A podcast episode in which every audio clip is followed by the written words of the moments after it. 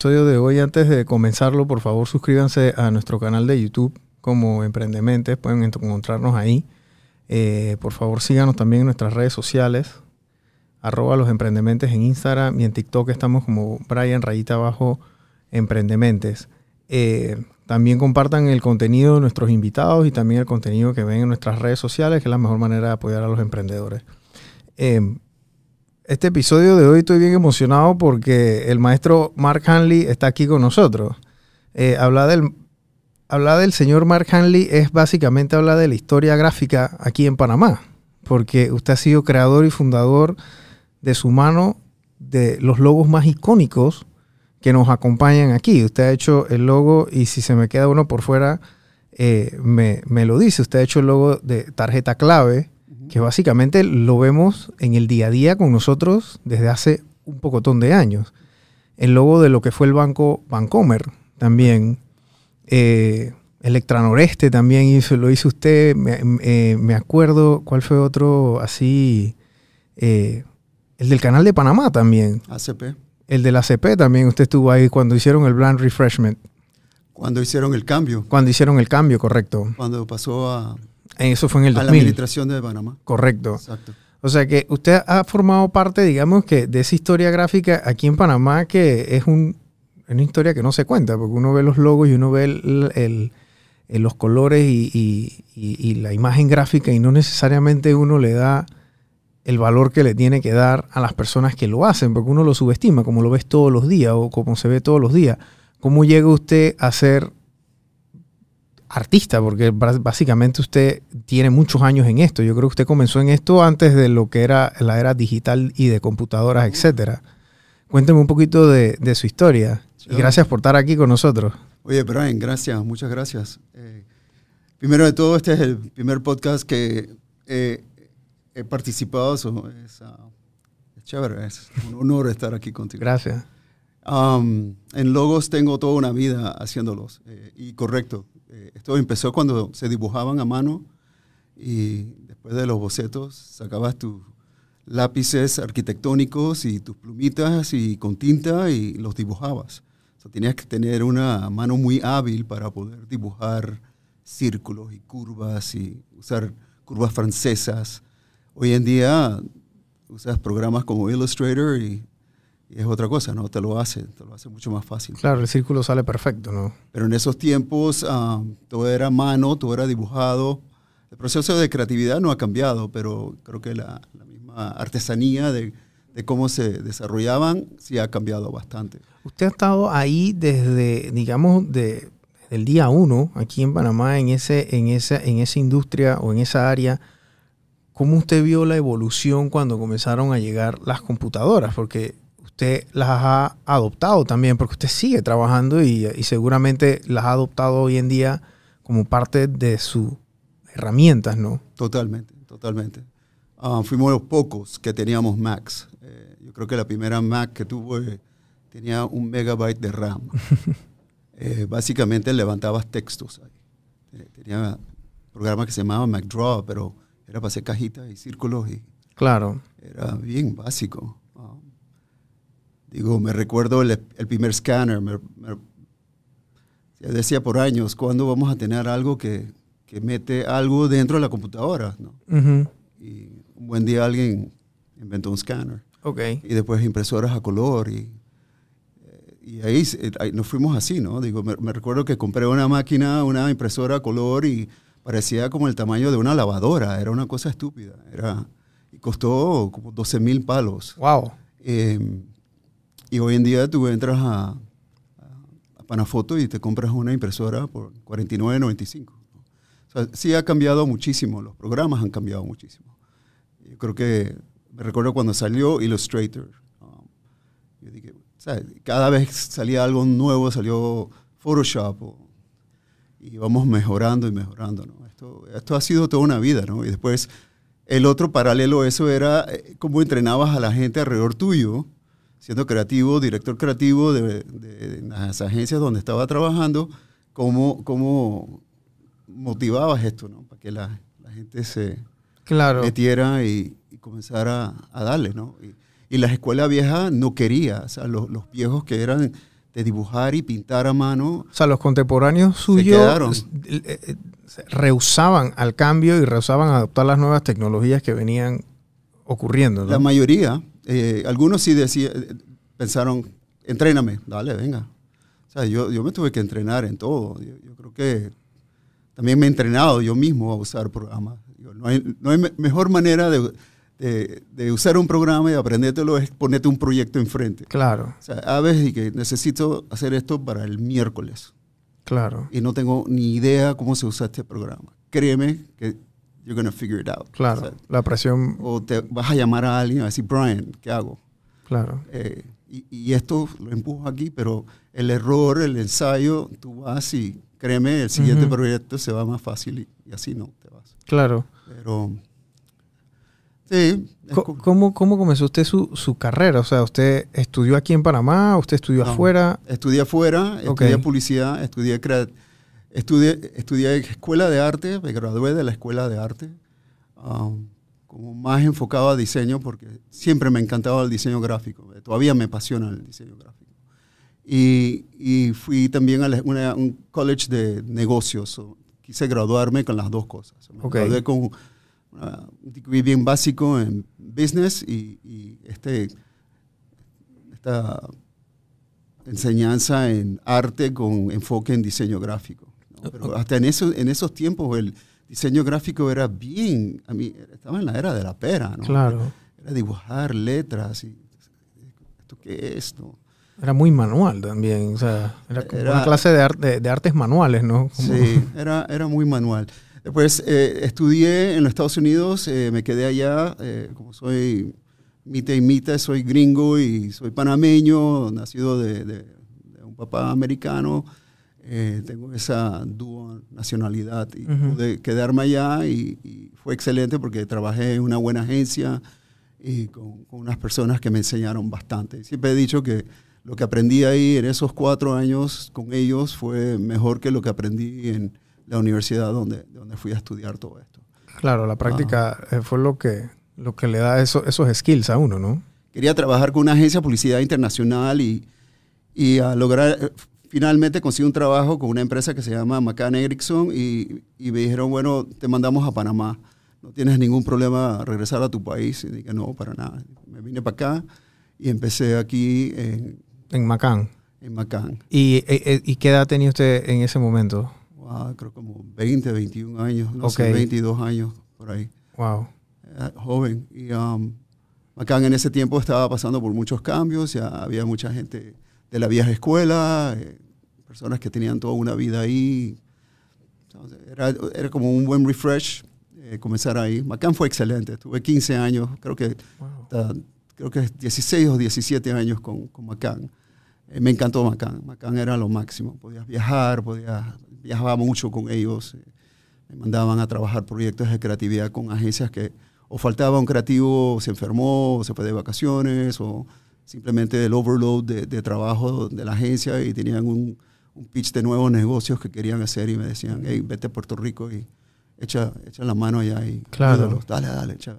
Y me encantó eso, poder viajar y conocer. Y, eso fue, fue muy chévere, Macán. Eh, trabajar todas clases de cuentas, desde este, la ESO, Gillette, Coca-Cola, todas las grandes, eh, L'Oreal, um, todas las grandes. Ah, y después trabajabas cuentas chiquitas de, bueno, cuentas nacionales, vamos a llamar, los bancos nacionales, los seguros nacionales. Claro. Eh, Ese es cuando la época de la publicidad era una industria demasiado pujante, o sea, cualquier empresa que tuviera algo de presencia nacional, yo creo que era parte de su de su presupuesto anual era el tema de, la agencia de publicidad, las pautas que uno iba a hacer, los jingles, etcétera. O sea, ya la publicidad ha cambiado demasiado, se ha democratizado mucho. Yo creo que el, mango que tenían las agencias fuertes como McCann, BBM, o sea, estas, estas, multinacionales ya no es tan grande, o sea, y, se ve. Sí, sí eh, me parece bien. Estoy de acuerdo con lo que has dicho. Y creo que se, ahora está en manos de mucha, mucha gente. Eh, muchos independientes, está en manos de clientes, está en manos de boutiques, de expertos. Um, sí, ha cambiado. Digo, la, esencia de la publicidad no ha cambiado. Ah, pero sí, mucha gente lo está haciendo. Claro. Y lo cambia, ¿no? La dinámica, creo que es más dinámico hoy en día, pero... pero Es más rápido, todo es como más rápido, o sea, todo se, se, se enfoca en, y, el, y yo siento que antes la, la publicidad permeaba generaciones y habían campañas icónicas que yo todavía veo, me pongo a ver campañas viejas de los 80, de los 70, de los 90, especialmente de los políticos eh, en los Estados Unidos que hacían estas campañas como que media funny, pero entonces metían el mensaje sí, y eran, eran, eran campañas que quedaban en la psiqui de la gente por muchos años. sí, Hoy en día yo siento que la publicidad es como desechable, como que totalmente. ya es como que todo es rápido y, y no hay algo que perdure eh, en el tiempo, que yo creo que esa era como que, cuando yo me metí en esta industria, esa era como mi utopía, o sea, yo quería hacer una campaña que fuera como icónica, pues, que, que, el- que, que aunque nadie supiera que yo la había hecho, yo, yo la hice, yo, ese era como un sentimiento de autorrealización, pues. Sí, Eh, y me ponía a estudiar estas campañas, la de Got Milk, por ejemplo, en los Estados Unidos, que fue una campaña que todavía corre, pero ya no tiene el impacto que tenía Cuando en, salió. los 90, me explico. Es una campaña que todo el mundo se acuerda, ¿no? claro. Entonces, eh, ese sentimiento de, de- de desechable, como cómo usted lo ve? O sea, hoy en día usted siente que ya usted sabe que usted hace una campaña, hace un pitch, hace un arte espectacular que le toma mucho tiempo hacerlo. A lo mejor no le toma tanto tiempo como al principio porque ya la mecánica la, la- la hace, pero ese sentimiento a veces como que se pierde so- sobre el tiempo, ¿no? Yo, yo creo que lo que, lo que ha cambiado y, y creo que no es bueno es que hoy en día es ya para allá y son campañitas, campañitas de...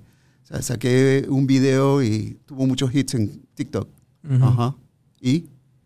O sea, yo creo que se ha perdido un poco la, el crear un concepto y trabajarlo a través del tiempo. Y, y eso es lo que perdura, eso es lo que penetra. Claro. Eso es lo que se recuerda. Y no las campañitas de que tuvimos una cosa chévere, el cliente está contento y el siguiente cae porque tuvo 100 likes Claro. y no tuvo 40 mil likes. Y, y después eh, yo, yo, yo cuestiono eso. Yo creo que todavía está faltando y creo que se están dando de cuenta en el mundo publicitario que eso falta. Eh, tienes que volver a la mesa de los publicistas y sentarte a crear conceptos que perduran. Sea, sí, puedes hacer tus posts y tus videos y tus reels y todo lo demás, pero ¿bajo qué paraguas? ¿Bajo qué norte? ¿Qué estrategia vas a usar? Ah, no, que queremos una estrategia de aumentar likes. Ajá. ¿Y eso cómo lo vas a lograr? Claro. Eh, Cada vez tratando de reinventar la rueda, no creo que funcione. ¿Cómo es su tren de, de- de- de estrategia al momento de conceptualizar un- un- un- una marca o conceptualizar un boceto? O sea, eh, ¿tiene una mecánica? O, es- o- o sea, ¿cómo comienza ese, ese, ese- esa génesis al momento de, de- de idear algo? Siempre es lo mismo. ¿Qué es lo que quieres que yo haga, Brian? ¿Y por qué quieres que yo lo haga? ¿Y a quién le vas a dirigir esto? ¿Campaña o logo? Claro, ¿A quién le va a dar? ¿Quién, ¿Para quién es? Y, um, o sea, tratar de entender muy bien, primero, es entender a qué voy.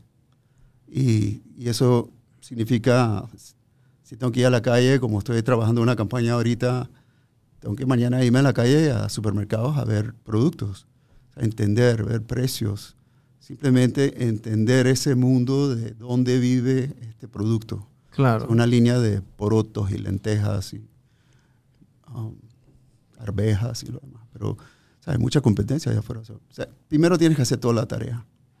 Busca.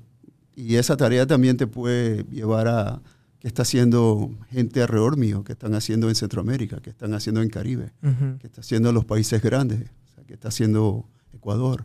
O sea, ver, ver, ver. Nutre la cabeza. Mete, mete Claro, vete y trabaja ahora, paso número dos, en otra cosa. Voy a hacer otro trabajito. Alguien, Brian, me llama, me pide, Mark, ¿dónde está mi post? ¿Dónde está mi cosa? Voy a hacer ese cambio, ya, ya, ya. ya. Voy. Que esa cosa se quede en el hornito cocinando. claro. Y después, normalmente, se te hace mucho más fácil cuando retomas. Ahora, a ver, comienzo a escribir. Yo me hago la estrategia, nada más comienzo. a- o sea, llenar todos los espacios de la estrategia. ¿A quién le estoy hablando? ¿Cuál es el beneficio? A lo mejor hay varios que no estoy seguro a cuál le voy a dar. Claro. A veces te lo dan, muchas veces te dicen, véndeme esto. O sea, aquí, en este país, Sí, vende. Dale, pues. claro. Y después comienzas a, armar la vaina y normalmente él solito, boom, sale. En logos es diferente. Si una vez que hago el, entiendo bien el cuento, ya lo veo. Es una vaina estúpida. No me, no me preguntes por qué y cómo, lo veo. Y lo dibujo y ese es el primero. Y ya. Ese es el primero y ese es el que van a probar. Y comienzo, y comienzo a hacer otros, porque a mí me encanta presentar alternativas. Claro. O sea, me gusta el, el tradicional, el avant-garde y o sea, los, todos los extremos. Y, me, y para mí es muy fácil hacer eso. Poder no quedarme en un estilo, pero presentarte, este es un estilo así, este es un estilo así, este es un estilo. Claro. O sea, son tres cosas que estás viendo. Y después ya decido cómo va a ser el look and feel, cuáles son los colores, cuáles son las tipografías. Eso me tomó mucho tiempo. Tipografías es clave para un logo, en el caso de un logo. Como la música es para cualquier pieza de video. Claro. Son, es, es lo más importante, la tipografía que usas. Y muchas veces cuando estás viendo tipografías, ves cosas que le puedes hacer. A la tipografía. Por ejemplo, letras. en Madenta, Ujú. ya le vi en la letra D de Madenta, esa D yo la quiero convertir en una sonrisa. Y, ah, o sea, pero de, de donde veo la palabra, donde Jana me dijo, el nombre de la, de la clínica va a ser Madenta. Ujú. Y lo escribí en mayúscula, minúscula, mix. Y dije, espérate, espérate, esa D puede ser una sonrisita, qué cool. Vamos a buscar una tipografía. ¡Bam!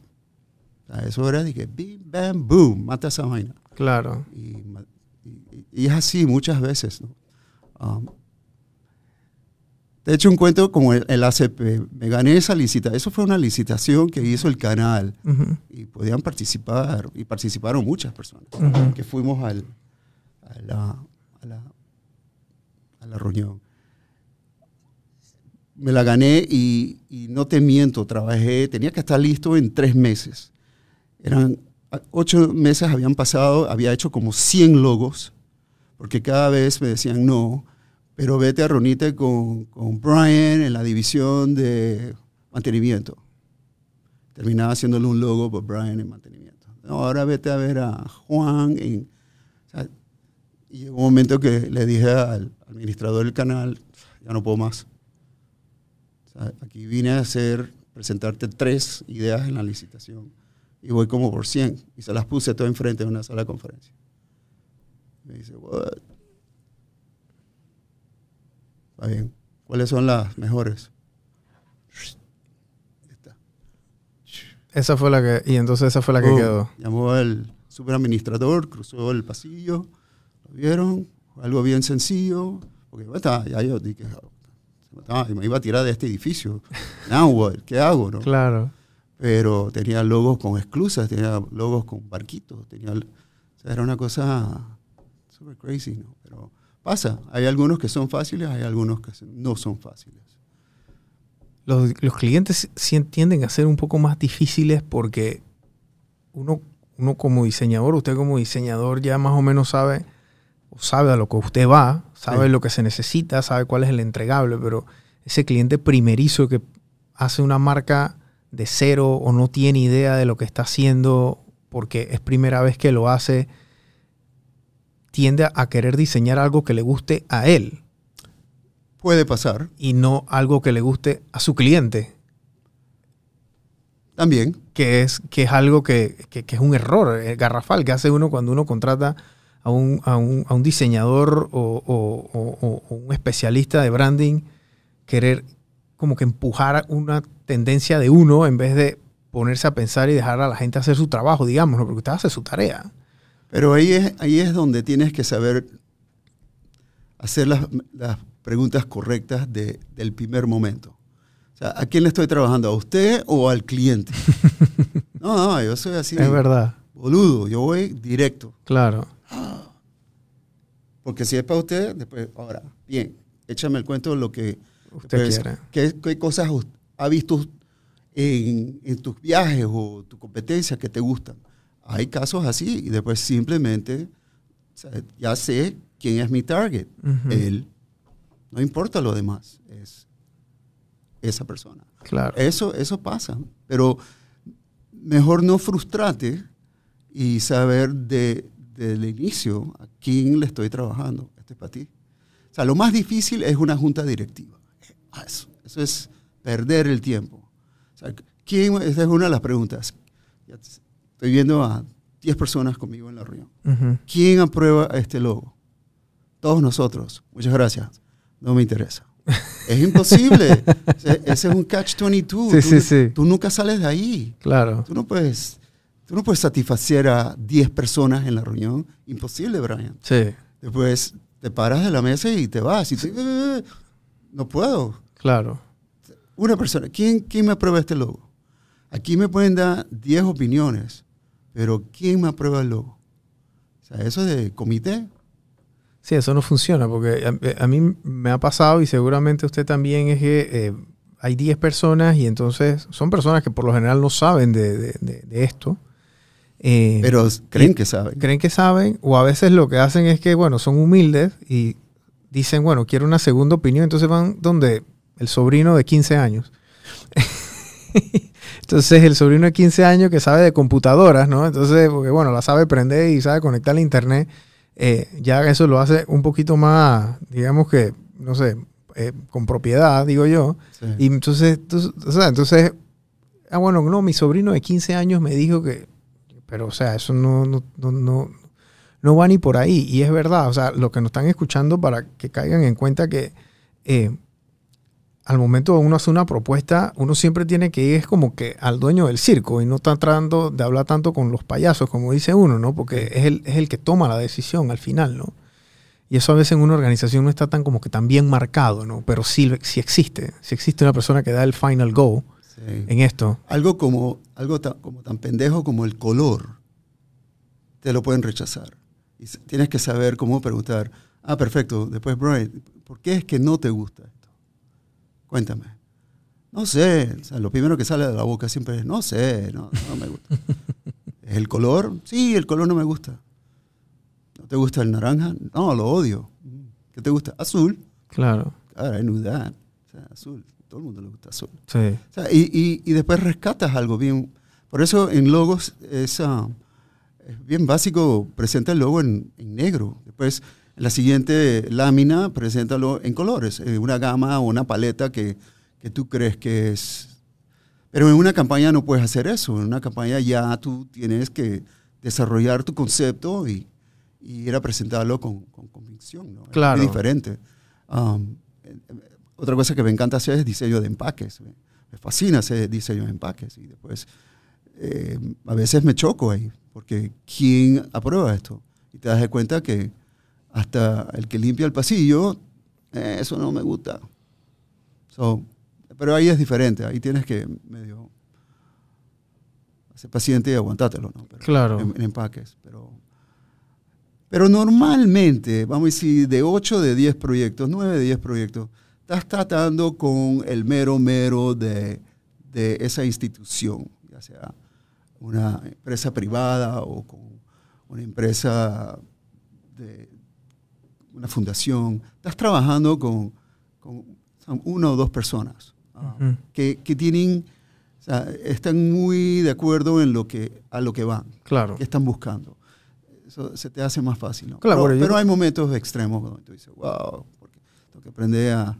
Y me pasó, tienes que aprender a preguntar preguntas y para no pararte, para poder pararte de la mesa y decirte, eh, muchas gracias, eh, pero no, no, no me interesa este proyecto. Claro, y eso es difícil de hacerlo, pues, porque, o sea, no, no, no cualquiera... Claro, pues, porque- O sea, comenzando, la gente, tú- uno no le dice que no al trabajo, como dice uno, ¿no? Pero es- hay veces que hay clientes que O sí, ah, cuestan más de lo que uno le invierte en tiempo, ¿no? eh, um, sí, y, y- y desafortunadamente lo tienes que aprender con, con los golpes. ¿no? Um, tú dices, wow, no voy a dejar que eso me pase más nunca. ¿no? Ujú. y um, se vuelven se vuelven proyectos bien feos, ¿no?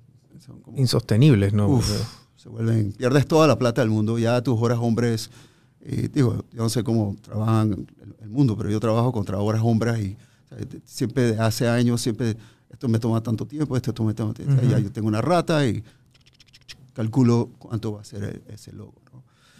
Um, y trato de mantenerme. Y si me paso, siempre llevo como una anotación en Excel, como que, ¿por qué me pasé? ¿Qué hiciste? Claro. Te pusiste a huevear, te pusiste a space out, ¿qué hiciste? O sea, controla la vaina, ¿no? Como que trabaja y, y- para poder ah, ganarle algo al final del día. Claro. Cuando usted salió, usted sale de Macán y entonces después está aquí en Panamá y después qué, qué, qué continúa haciendo. De Macán me llamó un buen amigo, David de Castro, eh, que tenía una agencia ah, que se llamaba Cerebro y me dijo que si, si quería ir a trabajar con él. En ese tiempo yo estaba afuera de Panamá y le dije claro que sí, quería regresar a Panamá.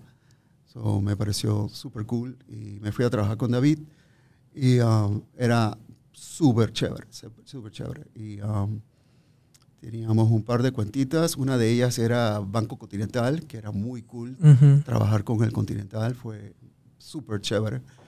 Um, de cerebro me separo y abro una, una boutique de diseño eh, que se llamaba Hanley Design y me dediqué a hacer todo lo que era publicidad corporativa, que me encanta. Um, y ahí incluía desde cosas impresas hasta presentaciones, hasta campañas corporativas, pero era enfocado muy enfocado a, a la empresa grande, ¿no? Como tiene muchos eh, abogados, firmas de abogados, bancos, eh, compañías financieras, eh, navieras que necesitaban Claro. cosas para afuera. Um, y era cool, me encantaba. eh, era muy cool. Y de ahí, ¿qué hice? Tuve, ah, me fui a trabajar con eh, Puli 3 en ese tiempo, um, que luego se volvió, eh, al año se volvió Puli 4. Ok.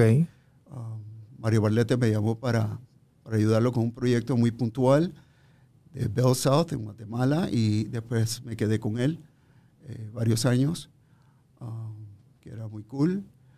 Um,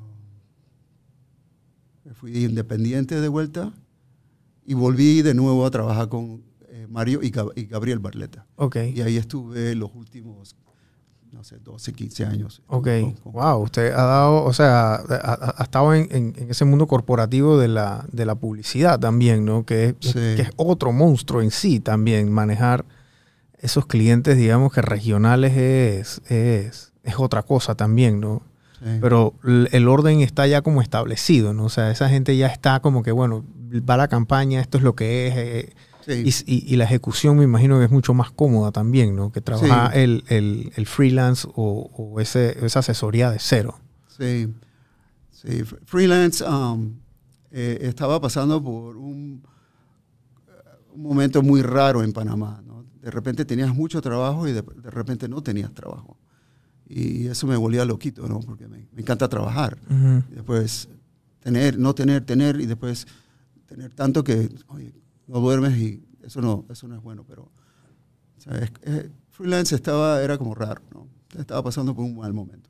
Eh, asimismo, los ingresos entraban y después no te pagaban por unos meses y simplemente era como, como y para arriba, para abajo, para arriba, para abajo. Claro, ese flujo de caja de, de Sí. la montaña rusa, ¿no? Para ser freelance es chévere porque eres inde- independiente, eres dueño de tu tiempo, um, tiene muchas cosas cool que me, que me encanta, pero tiene cosas no muy cool. So, tienes que poder organizarte para, para poder um, tener mucho trabajo constantemente y, y cuando no hay trabajo, que es normal, eso es, ah, es natural, después ah, saber cómo poder mantenerte y hacer otras cosas al mismo tiempo. Claro. Ya. Usted desde niño, usted sabía que usted quería estudiar arte, o sea, usted siempre fue una persona que le gustaba dibujar, etcétera, o, Sí. o sea, desde niño esto Sí. era algo que era ignato en usted. Ah, sí. Sí, nací con ese don. Después de pintar y dibujar de chiquito. Sí, ese es un don que... Y en primaria era el que dibujaba lo que iba en la pared. Y después, así, sí. ya, eso siempre ha estado ahí. Produciendo gráficos. Claro. Sí, yo diría que sí. Qué buen punto, Brian. Me acabas de... Me acabas de Sí, porque, Era algo de mi vida que no lo había visto, pero y, sí. y, y des- y después, o sea, cuando usted le dice a sus padres que, bueno, yo quiero ser un artista gráfico, Uy, eso, y hoy en día muchos de los papás hacen así también. No. O sea, como que ahora un poquito más a- a- aceptado, pero a- para la época suya, eh, o sea, nada más habían cuatro profesiones, el doctor, el abogado, el contador y el policía y el bombero. O sea, no- la gente no estaba muy abierta que existía otras cosas aparte de, de lo, Sí. de lo clásico, ¿no? Yo fui a estudiar algo y cuando vi la carrera dije, wow, esto está demasiado crazy. Y um, gracias a Dios estaba en la misma uni- universidad con mi hermana mayor. Y me dice, ¿qué pasa? Y que no, esta vaina de lo que tenía en mente, ah, no creo. ¿Y qué vas a hacer? No, no tengo la menor idea estoy aquí. Ya estando en la universidad. Sí, yo dije, bueno, tomaré clases básicos hasta entender qué quiero hacer, pero ah, veterinario no, no voy a hacer. O sea, la- su primera intención era ser veterinario. Y me dice, pero ¿por qué no estudias arte? "Ah, Los artistas se mueren de hambre. Y después otro vende su cuadro y se gana toda la plata. Y eso ha sido mi opinión toda la vida. Y me- sí, pero tienes ese don, es, si has hecho esa vaina. Recuerda que me hiciste, me ayudaste con todas las campañas publicitarias cuando era presidenta de la clase y de la Wow. promoción y me ayudaste cuando quería ser tesorera de, en tercer año y... hmm, ok. Ok, voy a estudiar arte, pero con mente en publicidad. Dale, pues. Porque esto hay que. Puede ganarse la vida con esta. Claro. Ya, ahí. De día uno, publicidad. Vámonos. Eso era la parte creativa de publicidad y la parte business de publicidad. Es lo que traté de, de estudiar, el entender balance. bien. Y ya. Y de ahí entonces psh, me quedé con la publicidad. No puedo decir 50 años, son, eran con- son como 49 años que estuve en la publicidad. Pero, cool. ¿Cómo fue el logo de tarjeta clave? Que yo creo que es uno de los logos que yo, o sea, son logos tan, tan replicados, digámoslo de esa forma. Pues, o sea, ¿cómo, cómo llega usted a donde esta gente de, de, de- de Telered, yo creo que se llaman ellos, ¿no? Telered. O sea, ¿cómo fue esa reunión y cómo, cómo, cómo trata uno con una empresa tan grande de estas corporaciones? Porque el manejo que uno tiene con un cliente chiquito no es el mismo que uno va a tener con un cliente grande. Y eso usted lo tiene por la experiencia que tiene, porque ha manejado estos monstruos. Pero una persona pequeña que nos está escuchando y aspira a eso, ¿qué puede esperar su primera reunión cuando pisa una sala de conferencia de esta índole? Manejé, lo que me ayudó fue que manejé en Caribe, porque viví en Jamaica, eh, manejé una, una tarjeta similar que se llamaba Keycard. Y Keycard eh, um, ya tenía como un, un poco de, ya, ya me había bañado en esa piscina un poquito. Ok. Después entra un buen día David de Castro a la oficina y me dice, tengo un proyecto eh, que quieren sacar una tarjeta clave, una tarjeta que, que es un, ¿cómo le dicen? Ah, Tarjeta de débito. Débito. Ujú. Ajá. Ok, cool. Dale pues. Se va y David, David siendo el monstruo que es, también la cabeza de David anda a mil por hora. De repente, al ratito regresa y que ya tengo el nombre. Ajá, ¿cuál es? Clave. Wow, nice. Cinco letras, dos sílabas, belleza. O sea, esto ya son cosas que uno sabe que, porque creo nombres también. Pues cinco letras es lo óptimo. Dos sílabas, óptimo. ¿No? Estas son cosas like, wow, David, excellent. Clave. Y ya lo veía. Ujú. O sea, la tipografía era óptima. O sea, en esos tiempos, los, principios de los noventas, todavía no, no estaban haciendo tipografías. Digitalmente no pasaban de 20, 30 tipografías. Wow. Ustedes tenían que hacer sus propias letras a veces. Ah, ni Muchas eso. veces. Tú tenías- poco a poco Adobe iba sacando la biblioteca, poco a poco iban sacando, iban, o sea, estaban en el proceso de catching up para sacar las letras. Y dije, óptima es. Y, y nada más dije, esto es blanco sobre rojo. Vámonos. Bam. Y Eso es- se hizo en horas. Wow. Y le dije, mira, ¡ta! me lo quita, ¡ta! se fue, ¡ta! se lo probaron, ¡tum! vámonos. O sea, sí. Vancomer fue un día a otro. Necesito un logo de un banco nuevo. Ajá. Eh, ¿Cuánto tiempo tengo? Mañana a las 10 es mi reunión, la mi reunión de junta. Ajá. Dale, pues. Y nada más me senté ahí, comencé a duro ah, ya lo tengo. Un caballito, un corcel, Y la tipografía la sacó ese día también. la tipografía, ajá, todo. En esos tiempos eran, let- en esos tiempos eran letras C, eran hojas de plástico y venían Ajá.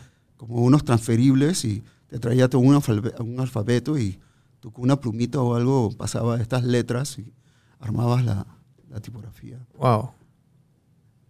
Se lo mandé, se lo llevé en la tarde a su casa y oh, lo aprobaron y bam, boom, Vancomer.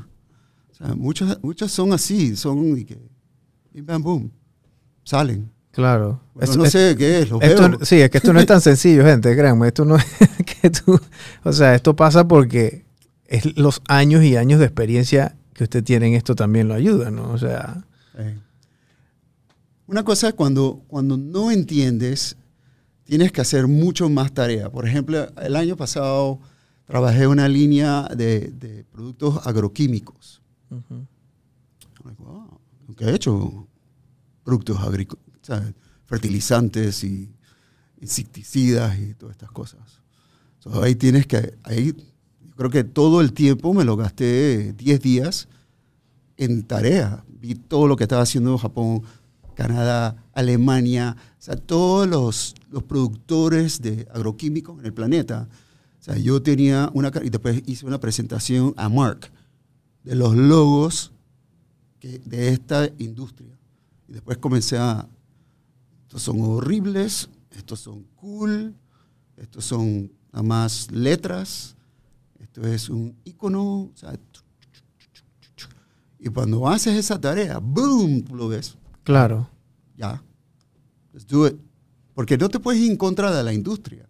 O sea, no, no puedes llegar y, y hacer algo que la industria, el que compra, vende utiliza agroquímicos, no está acostumbrado. No puedes llegar con una vaina todo Sí, fruity, con rosado. claro. O sea, tienes que aplicarte a la categoría de donde vas a trabajar. Y creo que esto es, vas a escribir un comercial de radio, tienes que hacer lo mismo. Tienes que, o sea, a veces tienes un poquito de, de campo para poder salirte de la, de la caja y divertir a todo el mundo. Pero no mucho. O sea, tienes que como que, o en publicidad puedes romper moldes, pero en, en- en logos no. Tienes que, si, si es un banco, es un banco.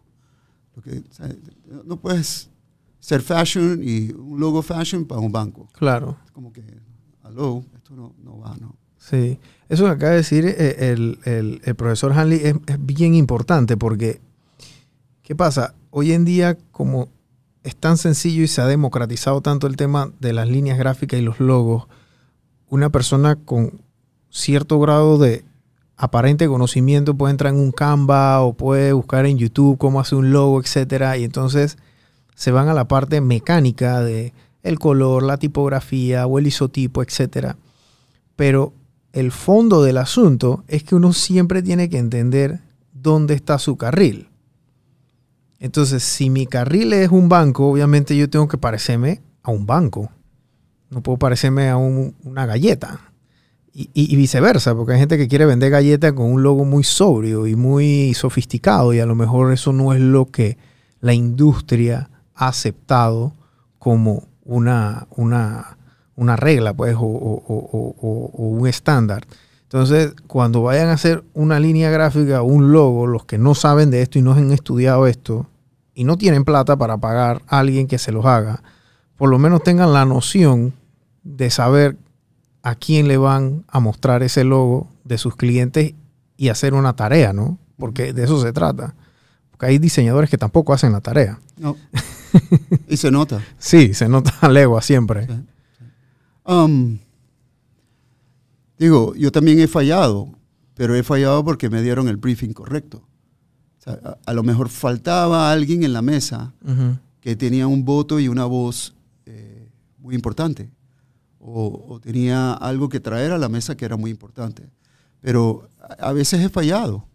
Um, a veces he fallado porque simplemente ese cliente se montó un avión y se fue a una reunión en algún país, en este caso fue a Europa, y regresó y me dijo, vi algo que me encantó. sea, en, en el aeropuerto de, creo que de París, me está escribiendo y me dijo, "Eh, eh, quiero algo así. Y tú dices, oh, ok. Ya no le estoy trabajando el logo a este target group, Sí, estoy ¿no? trabajando este a logo este señor, a este señor. claro. Y, y no te enredes, just do it. No, porque si, si tratas de ponerte de que no, porque y de af- defender, país es por muy chiquito para eso, es- Sí, es, muy chiquito para eso. Ah, y también pasa en países grandes, ¿no? Just go with the flow. Claro, ¿A quién le estoy haciendo el logo? ¿A un target group? Perfect. Después quiero research. Ah, no tengo research. Después me tienes que pagar para hacer research. ¿Cómo?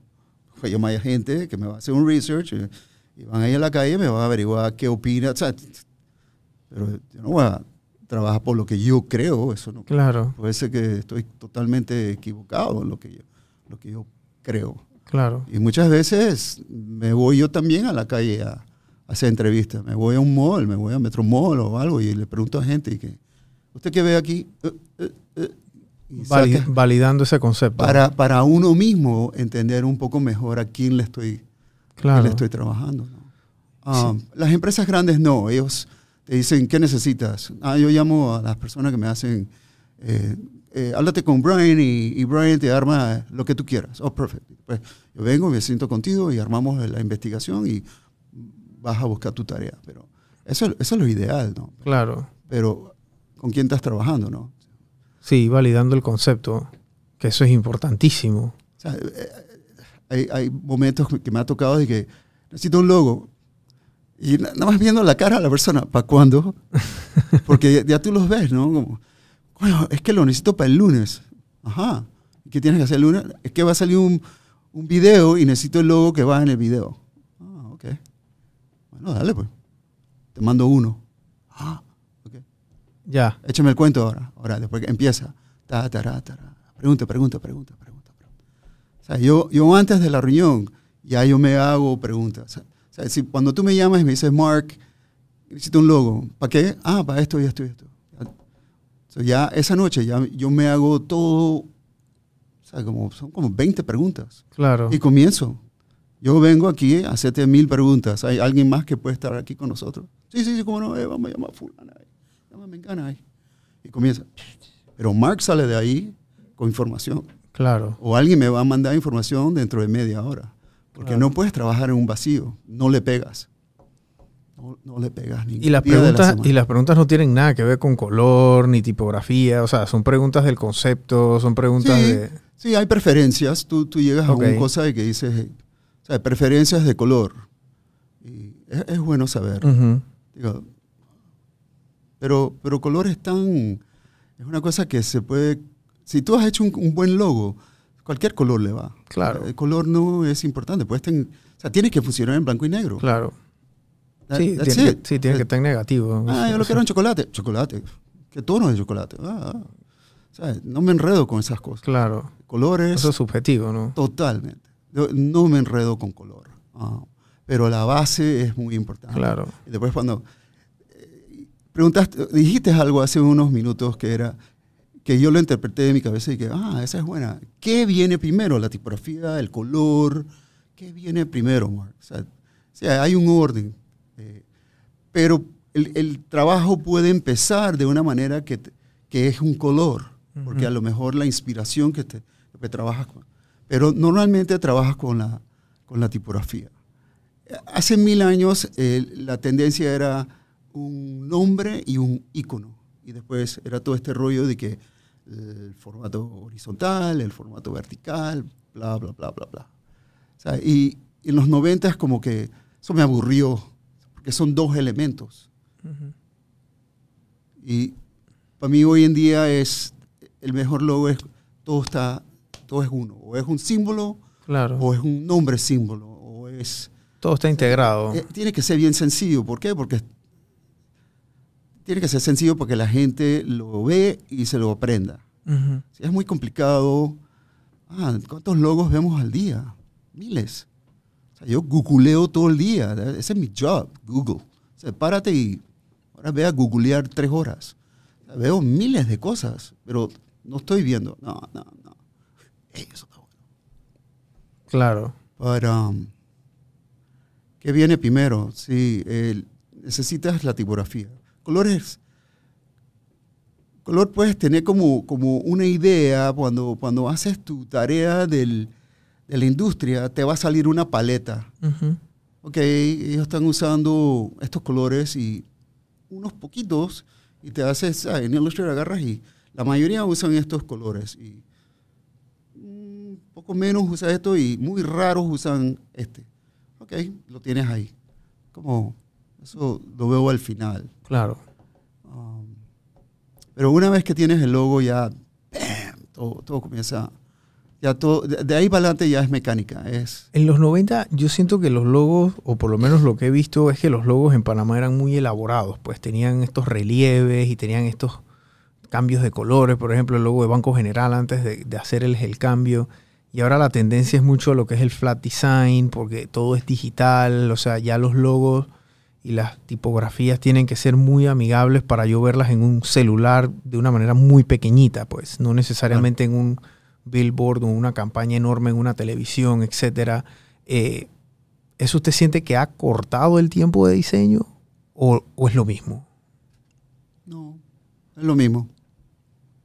La, la línea esa que hice para, para agroquímicos, como eran etiquetas, ¿cuál es la aplicación más, cu- cuál es la aplicación más importante de este logo? Que es una de las preguntas. Ujú. ¿Cómo, cómo van a aplicar? Si es un banco ya yo sé cuáles son, porque been there, done that. Claro. Si son firmas de abogados, o sea, hay, hay categorías que ni lo preguntas porque ya lo sabes, ¿no? Pero en, en el caso de, de agroquímicos, de que cómo van, cómo van a aplicar este logo. Etiquetas sobre botellitas, son etiquetas.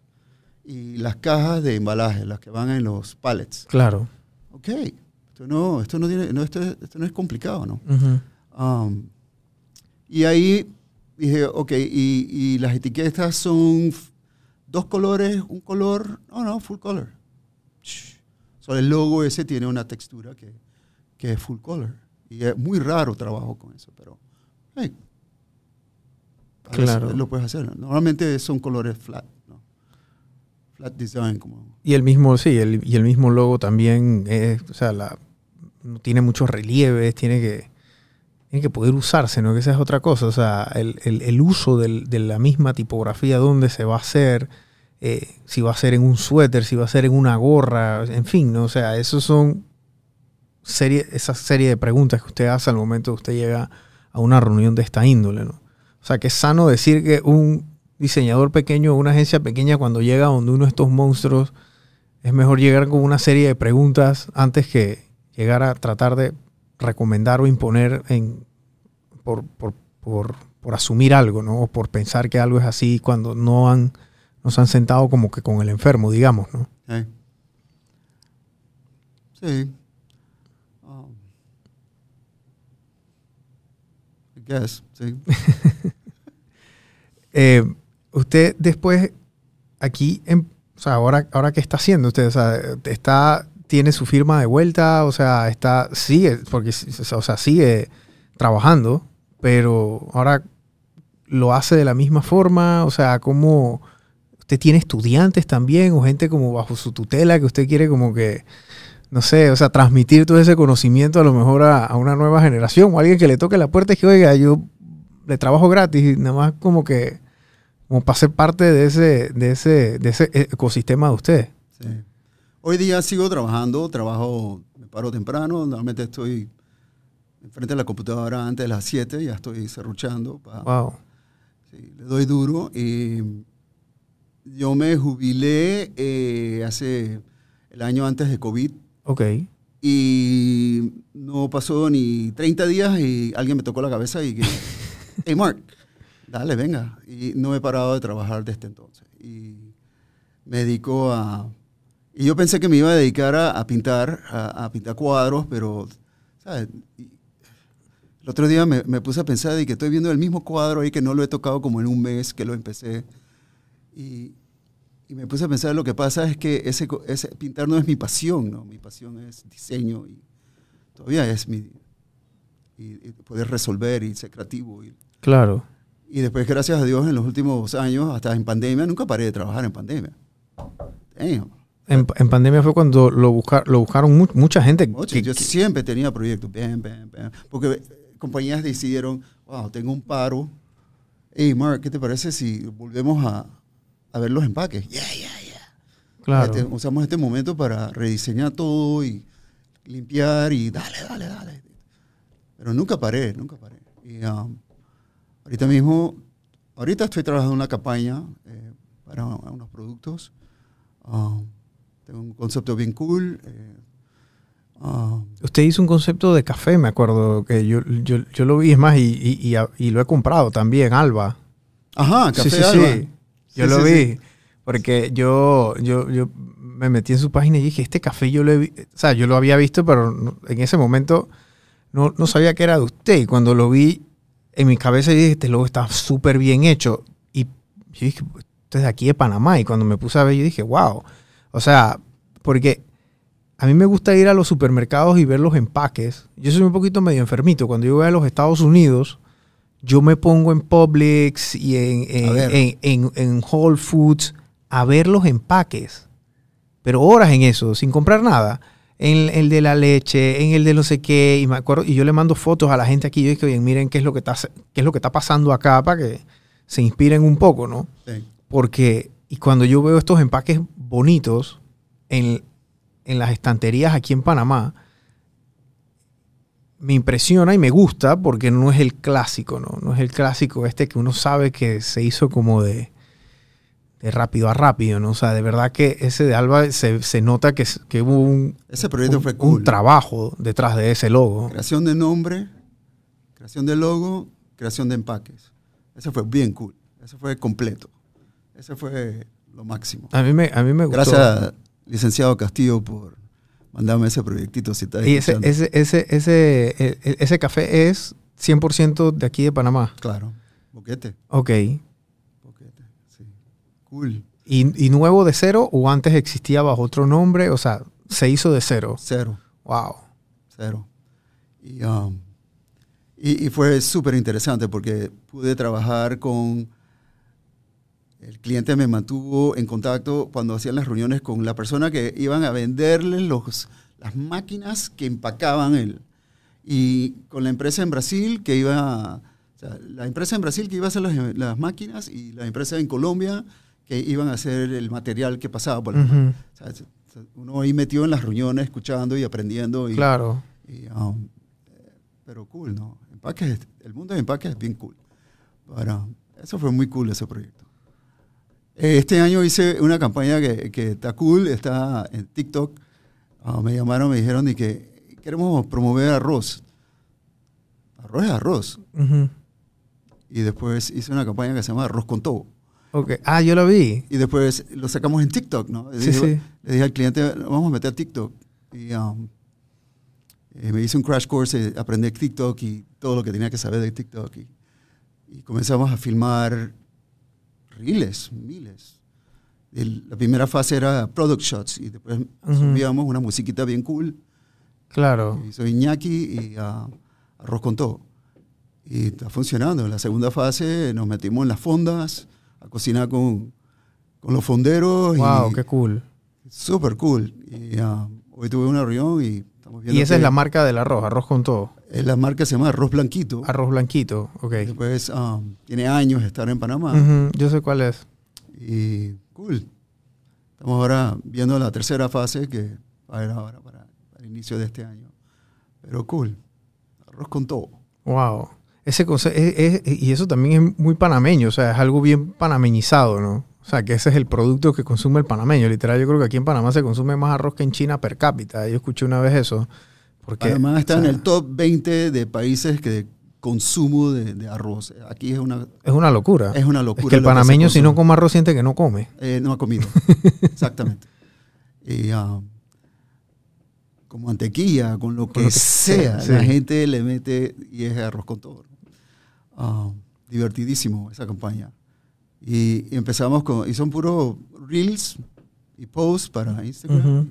Pero los reels son los que más le gusta a la gente.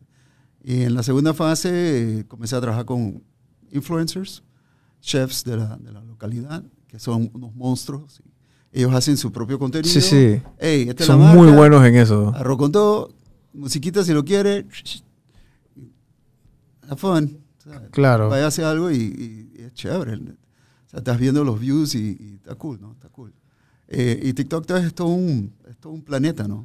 Claro. Otro sistema solar. esa ¿Usted tiene TikTok? O, o sea, me imagino que lo tiene, pero a Lo tengo porque lo trabajo, Claro. pero no, o sea, si me no es que genera contenido de, de una manera habitual. No, pero yo, Mark, no. no. Ok. Soy malísimo en eso. Digo, a diablo subo cosas a Instagram de, de, de cosas que hago, pero sí, soy malísimo. Soy bueno, bueno para hacérselo para otra gente, pero muy malo para Para el propio. promoverme. eh, y Jana es la que siempre, mi hija Jana siempre es la que, papi, papi, tienes que promoverte. Claro. Pero cool. Eh, ¿Usted qué piensa de TikTok? O sea, yo creo que esto ha llegado como, como a revolucionar ya TikTok. Yo siento que no es Oh, sí. una, una... sea, antes las redes sociales eran sociales. Yo creo que TikTok ya es una red como de entretenimiento. Totalmente. Eh, el, algo- mesura total. el, el algoritmo de TikTok es una, es una cosa, o sea, no voy a decir que es perfecta, pero es muy propia a lo que uno le gusta. Entonces, si a mí me gusta diseño, me gusta temas de emprendimiento, me gusta negocio, me gusta temas de, no sé, de caballos y de golf, eso es lo que me va a salir. O sea, no me va a salir ninguna otra cosa. Eh, hay gente que le, mira, que le gusta temas de plantas, entonces nada más le sale tema de botánica, por ejemplo. Entonces hay tanto contenido para todos, pero solamente te... Bueno, yo, a mí no- nunca me ha salido bonsai, pero a mí me salen unas ñamesuras. Debe ser la gente que están siguiendo a Arroz Blanquito, pero Ah, puede ser. eh, sí, Instagram es como la fiesta todo cool, know, en la casa de alguien. Y TikTok es como ese reventón, ese carnaval en Brasil donde Claro, la gente está en, hay de en todo. cuera y, y la vaina es un despelote total. O sea, eh, son dos cosas totalmente diferentes, ¿no? Son Claro. dos, dos mundos totalmente diferentes. Pero pens- pens- pens- pienso para TikTok y después me lo llevo para. Instagram y, y ha funcionado. Um, pero es cool. Ok. Y Facebook es, tiene el poder ese que tiene. Sí, yo creo que Facebook ya ha mermado bastante en su en el tráfico, básicamente. Yo creo que yo nada más tengo Facebook como para ver mi los cumpleaños. Los amigos de la, y- la promoción. Ajá, y, y ver temas, porque salen como memories o memorias viejas, ¿no? Entonces, como digo, yo tengo Facebook desde que tengo, no sé, 17 años. Eh, digo, tengo muchas fotos ahí que me salen, que, bueno, no las puede ver nadie, nada más las puedo ver yo, pero me recuerda el Facebook que, que ahí están, ¿no? Entonces, Tú me- y los rusos. El- yo y los- Entonces sí, el, el- el- el tema de las redes ha, ha evolucionado o sea, de una manera fuerte y TikTok yo creo que, o sea, las marcas se están apalancando fuerte en eso y bueno, muestra de eso es que usted... Por, por ejemplo, no puedes hacer algo que es full product en, en TikTok. No, no, camina. Tiene que ser una manera subliminal. ¿no? Claro. saber cómo, cómo hacerlo. Bien orgánico. Sí, Eso, ese es el arte. El otro que me tomó mucho, porque siempre hemos trabajado videos así, pues. Ujú. Digo, televisión antes era una caja y después, Ujú. ahora cada día se vuelven más, ahora es vertical. claro. Yo creo que esas eran las cosas más tough que Sí, el porque- inicio de que, oh, tengo que pensar en vertical, esto está loquito. man, ¿no? sí el- el- el- ese formato es, es complicado Y todo porque... estos chécheres le roban a mi imagen. so, es cool, ¿no? Sí, Una vez que te aprendes cómo es el juego, ok, ok, I got it. Yeah. Sí, las transiciones, los cortes, o sea, todo tiene que ser como que rápido, o sea, tiene que tener un hook de 2, 3 segundos al principio, si no entonces la gente como que they swipe up. A, a mí me encanta estar con gente que, que, que lo está editando y lo sube. Y que, mira, wow, yo, yo tengo que ir a la casa y sentarme a editar como, como old school. La gente ahí mismo, mira, gone. Sí. Es una cosa increíble. Hoy los, hoy los, hoy los, habilidad, man. hoy los, hoy los pelados, digo, yo edito en Premiere y bueno, uso- usé Final Cut un tiempo, pero ahora, bueno, existe CapCut, que CapCut es una aplicación dentro del, del celular, que es del mismo TikTok también. Eh, y la he aprendido a usar porque es muy cómoda y es fácil, pero ya yo veo un- niños de 7, 8 años Armando. editando, armando bloques, metiendo overlays, metiendo transiciones, metiendo texto eh, de una manera tan rápida y, y- y- y prácticamente transparente para ellos, ¿no? O sea, para ellos hacerlo es algo que lo hacen como por mecánica. Lo que era para mí a lo mejor prender la televisión con el control remoto, ellos están haciendo eso a esos niveles, ¿no? Sí, sí, Y es impresionante, ¿no? sí, sí. Y le dan todos los días, o están practicando. Y, y le dan, y le dan, como juegan esos juegos, Sí, Fortnite y esas cosas que le dan y le dan y le dan hasta te Minecraft. aprendes, te lo aprendes, ¿no? Sí. Me, me impresiona A, a mí la también. habilidad de, esta, de estos chicos de, de crear contenido y la fluidez de, de crear contenido. Es muy cool. Sí. Um, eh, puede ser una buena herramienta para publicidad tener eso. O sea, tienes tu estrategia, tienes tu, tu campañota y después poder accionar de esa manera, creo que es eh, óptimo, sí, porque puede ser muy espontáneo para una campaña. Claro. Um, eh, yo creo que eso de que "Eh, necesitamos un mes para ir a filmar algo, ah, ok. Si es una campaña nueva de BMW y vas a usar a James Bond, Claro. dándose de, o sea, sí, obviamente necesitas, o a usar a Sting, Claro. pero, pero estas cosas pueden ir más, más rápido, ¿no? Sí. Porque Co- hasta la, la gente que vas a usar está en ese ambiente y saben que es como más, Sí, y- now. ¿no? Sí, las cosas, las cosas se, se van replicando. Yo, yo creo que el, el tráiler de John Wick, la 4, que va a salir, hicieron un tráiler especial para TikTok, lo hicieron en vertical.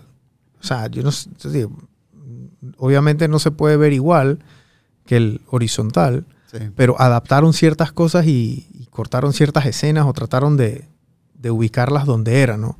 Eh, que eso, te, eso, eso, eso también me dice que ya los, ya los medios se están acoplando, o la gente se tiene que acoplar a los medios y no viceversa, ¿no? Sí.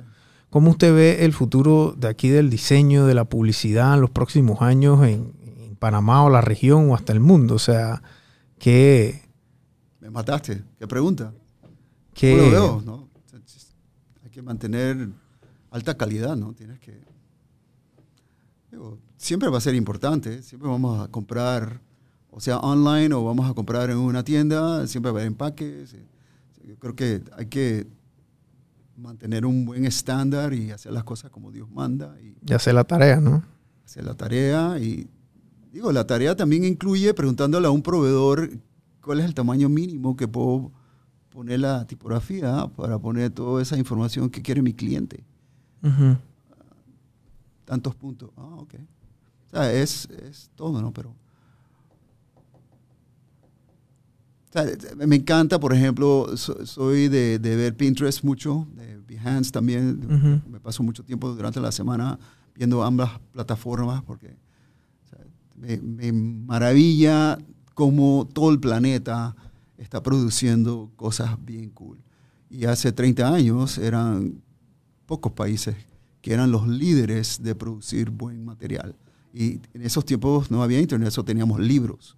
O sea, todos los creativos tenían miles de libros. Wow. Y en mi caso, no solamente tenía los anuales de publicidad, pero tenía los anuales de packaging y los anuales de logo. Y, pero ya hoy en día, la internet tú puedes encontrar Está todo ahí, ¿no?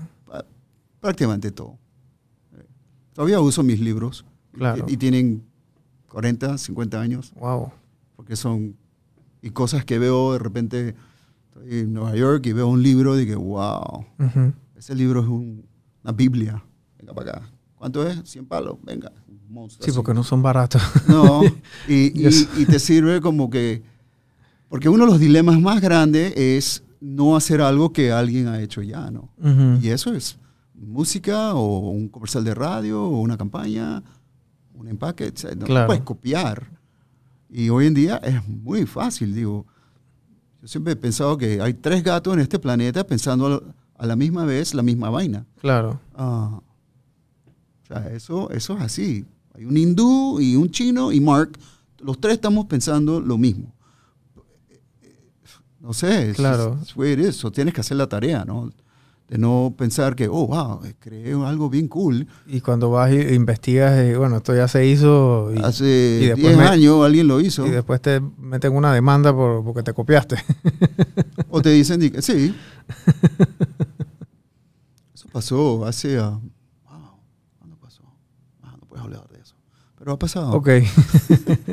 sí, fue un rollo que se pudo resolver, un cliente muy grande con varias agencias en Panamá y una frase, las dos agencias usaron la misma frase en campañas totalmente diferentes. Pasa. Claro. Tienes que sentarte en la mesa y negociar y no es intencional, ¿no? Pero lo primero que sale de la mente de, de los que estaban ahí era, alguien se robó esto. Claro. O tú te copiaste. Nadie se ha copiado nada. Coincidencia. Claro. Pero eso tienes que hacer la tarea.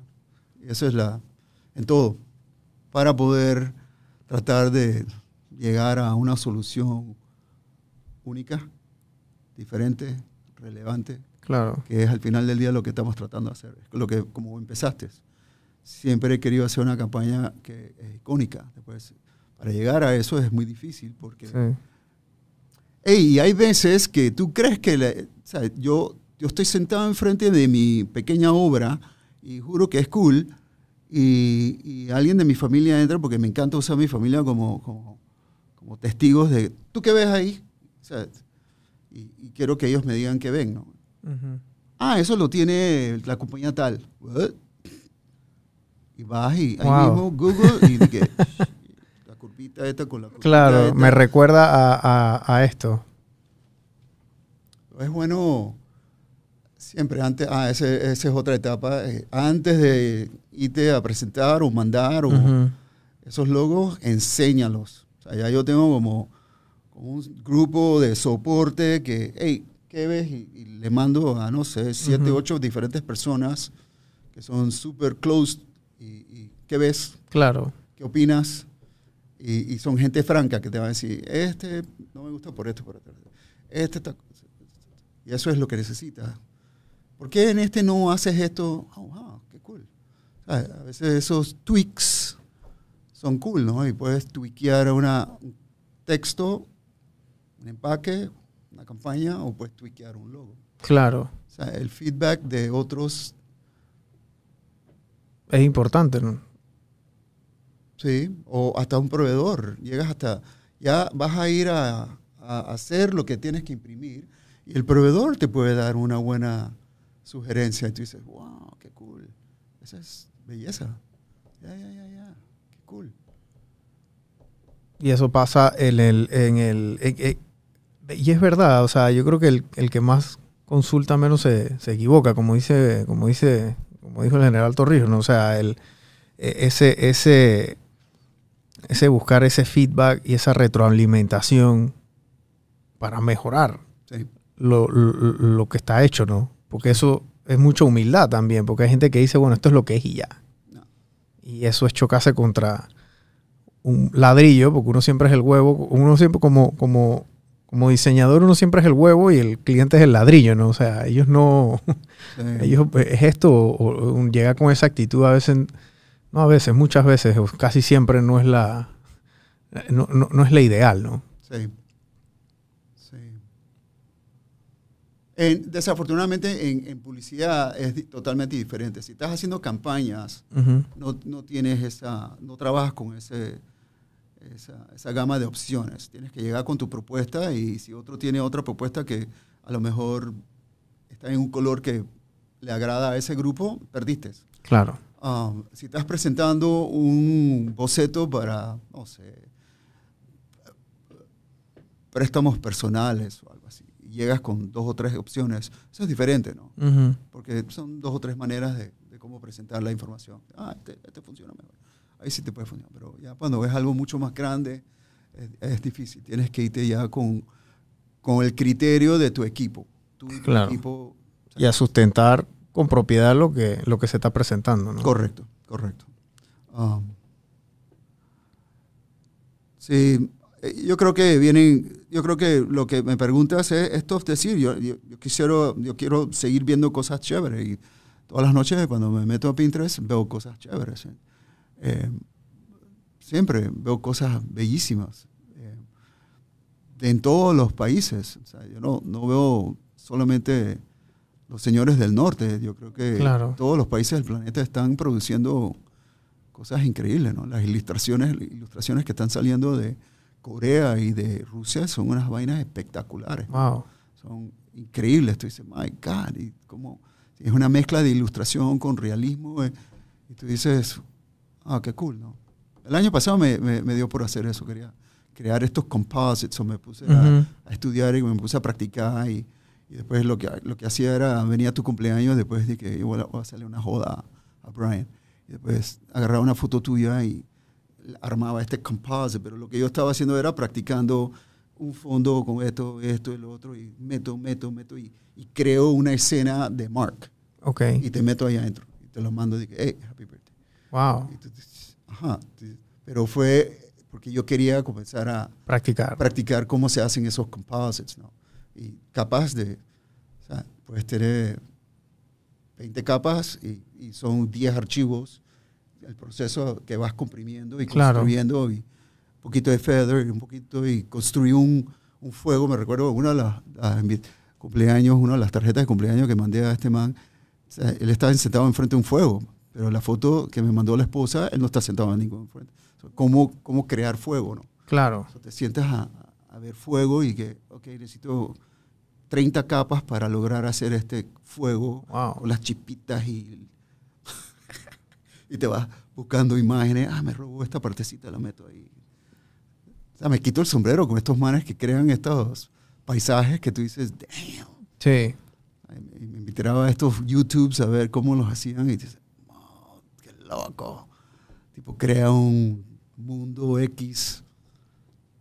Sí, Es, el, increíble eso. La, sí, el arte digital obviamente eh, abre como otro compás, ¿no? También, o sea, es, es otro medio ahora mismo. No, y es otro mundo en, en Photoshop, ¿tú sabes? Es- Claro. Es, un mundo que nadie, como yo, yo no entro ahí, yo, yo hacer lo, lo básico en Ujú. Photoshop. O sea, después hacer este tipo de, de ejercicios te Ujú. mete a... Después alguien eh, en el YouTube dice, hey, este efecto X, pausa, Google, efecto X, y comienzas a leer, practícalo, ah, ok, sigo. O sea, eh, y esto puede tomar días. Sí. What? ¿Qué dijo? No me salió. Y vas un y- intento de vuelta. Y, y gracias a Dios que el mundo de YouTube hay tutorials de todo. Todo está ahí. Ah, Todo está en YouTube. O sea, no hay excusa.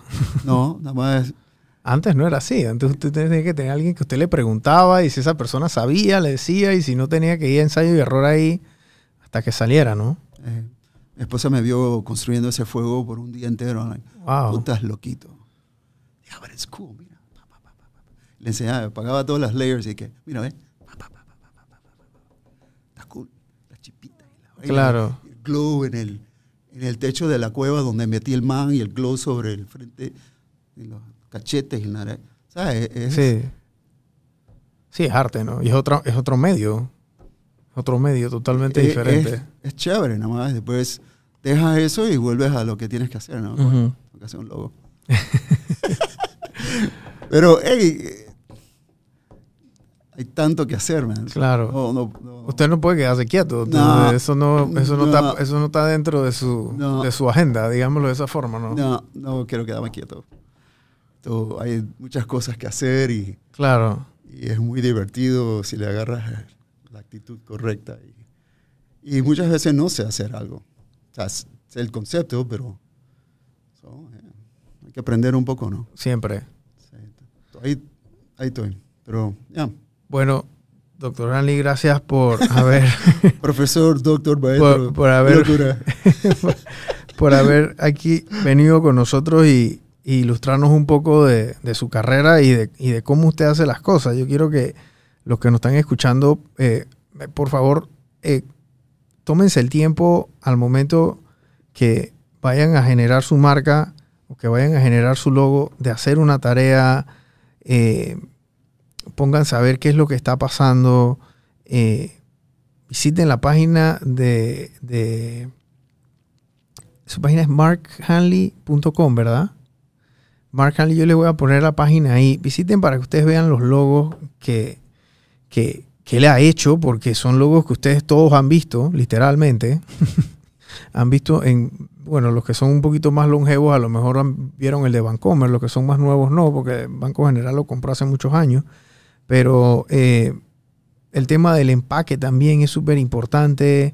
Eh, hay mucha gente que nos sigue que tiene temas de comida.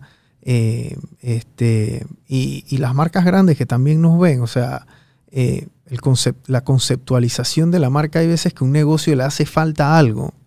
Y ese algo es un buen branding. Es una, es una buena imagen. O sea, puedo tener una buena logística, tengo un buen producto, tengo una mega junta directiva, pero le hace falta ese algo y muchas veces ese algo es cómo se ve mi marca. Entonces es, importante que esto es una parte fundamental porque el amor entra por los ojos, literal. Y en las marcas es así, o sea, ustedes compiten con los millones y millones de productos que hay en una estantería eh, y la competencia hoy en día online también es feroz.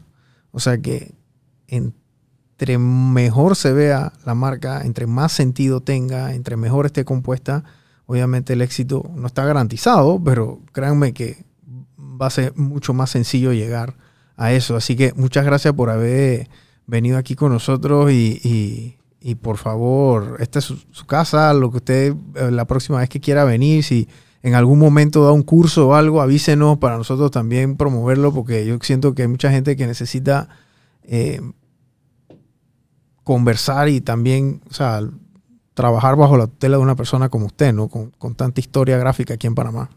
Cool. Tremenda vista que tienen aquí. Gracias. Wow. Y yo, yo tengo la, la, vista, yo la estoy viendo. Tú me estás viendo a mí, pero yo estoy viendo la vista. Está increíble. Wow. Gracias, Brian, muchas gracias. Eh, vine sin saber a qué iba, estaba un poquito ansioso, pero ha sido extremadamente divertido. Qué bueno. Conversar y pensar en cosas de otro tiempo. Claro. Que pasaron hace mucho tiempo, pero cool. Bueno, muchas gracias, señor Hanley, y, y hasta luego, gente.